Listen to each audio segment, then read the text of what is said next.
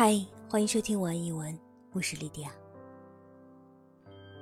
今天要和您分享的是莎士比亚十四行诗《爱人的眼睛》。在诗中，莎士比亚用生动的比喻来描绘爱人的眼睛，整首诗揭示了爱情的奇妙之处，表达了爱人眼中的美好和力量。爱情如同一种魔力。能够让我们看到事物的美好和光彩。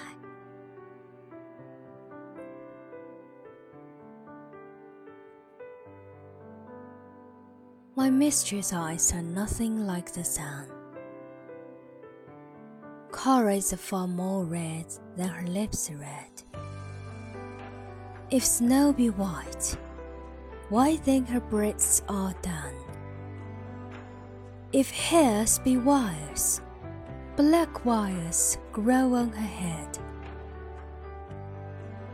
I have seen roses damasked, red and white.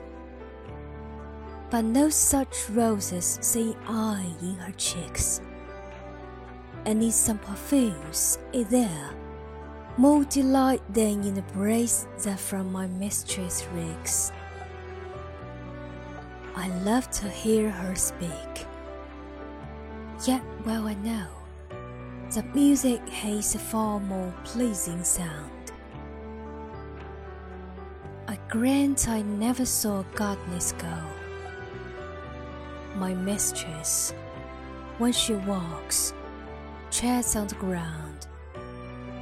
And yet, by heaven, I think my love is rare, as any should be lined with false compare.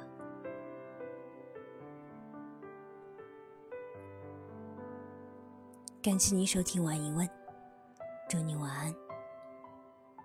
Have a nice dream.